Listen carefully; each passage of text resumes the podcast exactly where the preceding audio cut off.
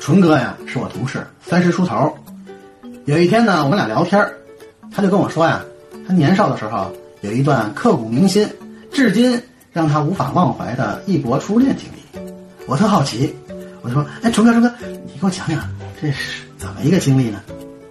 纯哥就娓娓道来：“差不多是高二的时候吧，我认识了一个日本姑娘，呃，是朋友介绍的。她呀，肌肤若雪，秀发如云。”一双含情脉脉的大眼睛，两片红润圆满的樱唇，衣裙飘飘，娇艳动人。身高呢，也就一米六左右吧，不太高。老家呢是北海道那边的。他的声音啊轻柔，总是感觉呀甜蜜蜜的，特别爱笑。性格嘛，反正就是典型日本女性女人的那特点，嗯，温柔顺从。有点腼腆，话不多，反正说多了呢，我也听不懂。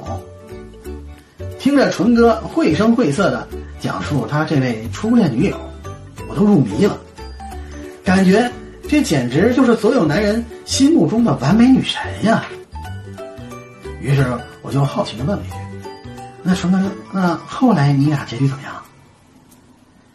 纯哥一声叹息，然后说：“，后来啊。”也就高三那年吧，快高考了。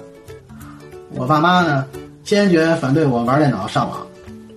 当时啊，我一咬牙一狠心，为了学业呀，我忍着剧痛。说着，纯哥欲言又止，嗯，仰面长叹。